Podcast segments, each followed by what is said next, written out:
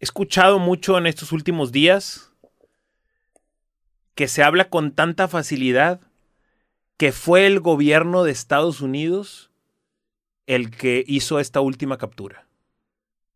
La de Ovidio. Sí. No, es que fueron los gringos, güey. No, es que el gobierno estadounidense. Tú imagínate ser uno de estos soldados, o uno de estos marinos, o uno de estos guardias nacionales que arriesgaron su vida, que estuvieron combatiendo ahí, ser un familiar, un amigo de ellos, que perdieron gente con la cual estuvieron peleando y que, y que salga un cabrón en los medios a decir, es que fueron los gringos los que terminaron agarrándolo. O no, es que todo está arreglado y todo está pactado. Ah, su madre, güey. Qué coraje y qué falta de respeto. Y qué malinchismo, güey, de no creer que en México podemos construir cosas chingonas también. De no creer, entiendo, no, no tenemos un ejército como los chinos, los rusos o los estadounidenses. Eso es evidente, es sentido común, todos lo entendemos. Pero no creernos lo suficientemente capaces como para combatir por nuestra cuenta, como para combatir con autonomía, al grado de realizar una captura, perdón, sí, realizar una captura tan importante haber vivido un campo de batalla como el que se tuvo y restarle la importancia a nuestros soldados, a nuestras fuerzas armadas, diciendo, sí, es que fueron los gringos los que se metieron, como si no pudiéramos nosotros. Sí, como si en México no tuviéramos la capacidad de hacer cosas importantes también. Me llena de coraje la manera Sí. tan fácil en la que se desprestigia de manera profesional o de manera casual a nuestras Fuerzas Armadas. Sí, estoy, de- estoy de acuerdo contigo, pero también tomando el punto de abogado del diablo, históricamente se han marcado muchos precedentes en donde se ha generado una desconfianza también de la gente hacia lo que Las se- autoridades. hacia lo que se cuenta tanto las, autoridades como las noticias. Y también definitivamente se me hace una falta de respeto para las personas que estuvieron en el campo de batalla, perdieron la vida, a los familiares. Pero tú qué tanto crees que exista una fuerza sutil, que lo hablamos cuando hablamos de las teorías de conspiración, geopolítica presionando a que sucedan cosas en México? Ah, sin duda, eh, eso existe. O sea, el- el- el campo de batalla es. El campo de batalla tiene otras implicaciones y hay influencias globales, eso es sin duda alguna. Por ejemplo, en, en este caso, lo, lo que yo creo que sucede es así. En Estados Unidos, actualmente siempre han tenido un problema de, drogas en Estados Unidos, de consumo de drogas, o sea, desde hace mucho tiempo a la fecha. Es una sociedad que parte de que hoy esté tan podrida tiene que ver con el abuso de las drogas. Porque las drogas se pueden fabricar en Colombia, se pueden fabricar en Estados Unidos, pueden pasar desde el sur, pero definitivamente nadie la consume tanto como la sociedad estadounidense, desafortunadamente. Pero recientemente hay un problema muy fuerte con esta sustancia que es el fentanilo que es una sustancia sumamente adictiva, sumamente poderosa, que se le agrega a las drogas sintéticas. Se le agrega una pizca pensando entonces en generar una mayor adicción más inmediata para entonces ganchar al cliente, ganchar al consumidor. ¿Cuándo, cuándo se empezó a hacer esto? Yo creo que esto tiene ya unos... De la primera vez que yo escuché sobre el problema del fentanilo en, en Estados Unidos, habrá sido hace 3, 4 años. O sea, es un aditivo que le agregan a las drogas sintéticas para hacerlas Sí. todavía más adictivas. Más fuerte que la morfina, hermano. Ya. No mames. Eh, en Estados Unidos se cree, con bases, que el material de elaboración llega de China y del Medio Oriente, pero no llega a Estados Unidos. Llega a México, en donde estos elementos químicos son mezclados y configurados por carteles que después, en forma de diferentes drogas sintéticas, pasan ilegalmente a Estados Unidos. Entonces, hoy tienes un problema muy fuerte porque están muriendo todos los días personas en Estados Unidos, no por una sobredosis. Adquieren esta sustancia que trae este fentanilo y mueren prácticamente instantáneamente. Personas que se están tomando un cuarto de una pastilla de, una línea de esto de. ¿Cuál es el problema? Pero ¿por qué pasa eso? O sea, porque se les pasa la dosis de fentanilo. Claro, porque no es, Porque- porque no es como que son los laboratorios más sofisticados. Porque inc- incluso para ti como vendedor de drogas, pues no te conviene que se mueran tus clientes. Exactamente. Sí.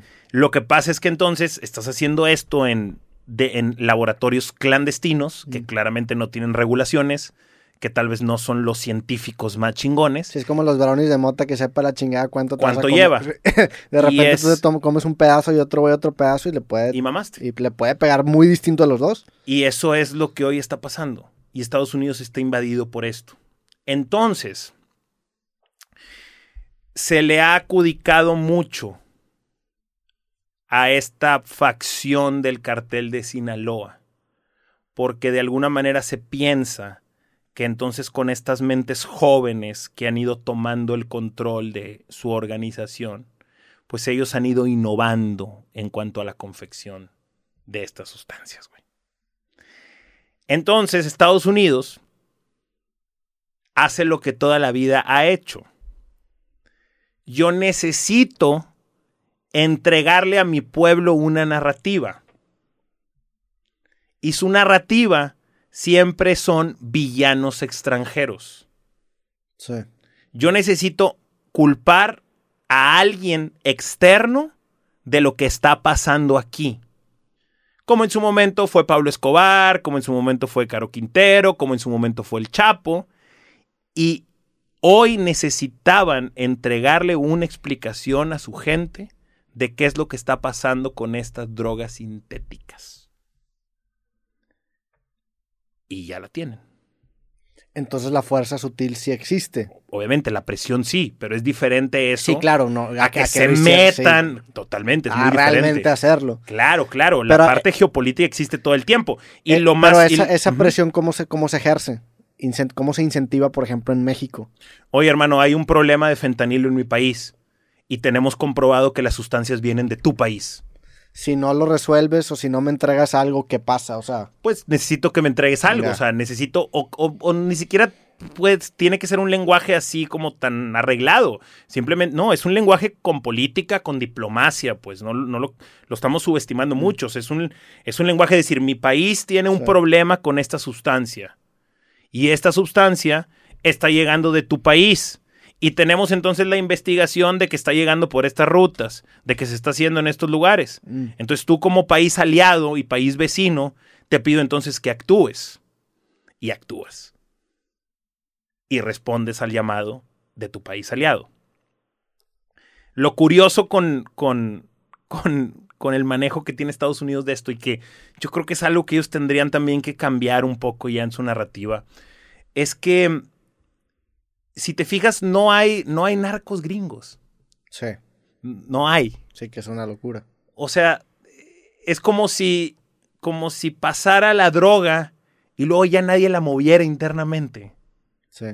Y es como esa última parte entonces de la historia o esa última parte de la ecuación que ellos deciden manejar internamente. Y eso siempre me ha llamado mucho la atención.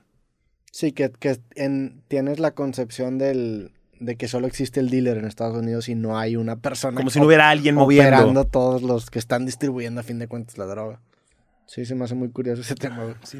¿Puedes fact-chequear un poco? Sí, güey. ¿Qué quieres que fact chequee? Fentanilo, Fentanilo. epidemia, Estados Unidos, algo así, para darle un poquito de números. El fentanilo es un agonista narcótico sintético opioide utilizado en medicina por sus acciones de analgesia y anestesia. Tiene una potencia superior a la morfina, por lo que se emplea a dosis más bajas que esta, siendo el efecto final a dosis equivalente similar al de la morfina.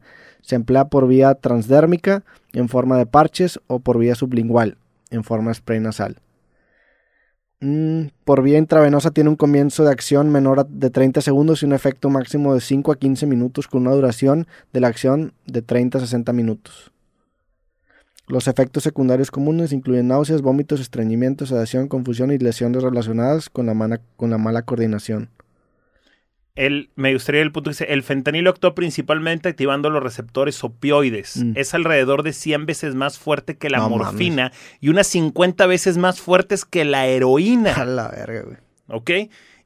Y luego, Robert, si podemos poner algo así como fentanilo, muertes, Estados Unidos, algo así como... Mira, dice, el fentanilo fue fabricado por primera vez por Paul Janssen en 1960 y aprobado para uso médico en Estados Unidos en el 68. En 2015 se utilizaron 1.600 kilogramos en la atención médica a nivel mundial. En 2017 el fentanilo era el opioide sintético más utilizado en la medicina y fue el medicamento número 250 más comúnmente recetado en los Estados Unidos con más de 1.7 millones de recetas. Está en la lista de medicamentos esenciales de la Organización Mundial de Salud.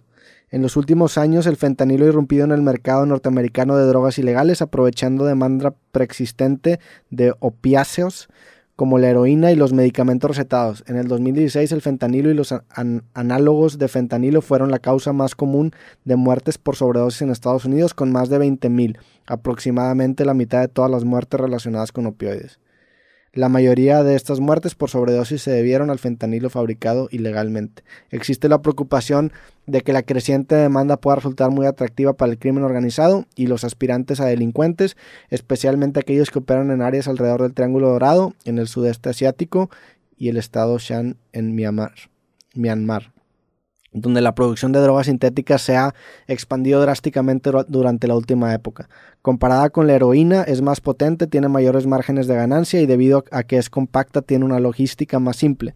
Puede reducir o incluso reemplazar por completo el suministro de, de heroína y otros opiáceos. Está cabrón. Oh my God. Sí, no mames. Nunca me había clavado en el fentanilo, güey, la neta. Pues bueno, no, no lo recomendamos a la gente que lo pruebe, definitivamente. No, se, claro que se no. escucha peligroso, güey. Pero de ahí viene. Sí.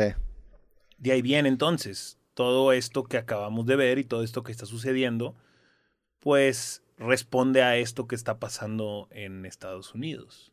Sí. Lo, lo que obviamente como mexicano lo que te gustaría ver es que esa misma presión se ejerza a la inversa, ¿no? Decir, oye, pues todas las armas que están aquí vienen de algún lado, está relacionado contigo, tíranos también un paro. Como que se da esta relación uni- Ajá. unilateral en donde solamente se ejerce presión para acá. ¿verdad? Ex- eso es lo que nos gustaría a nosotros como Claro. mexicanos.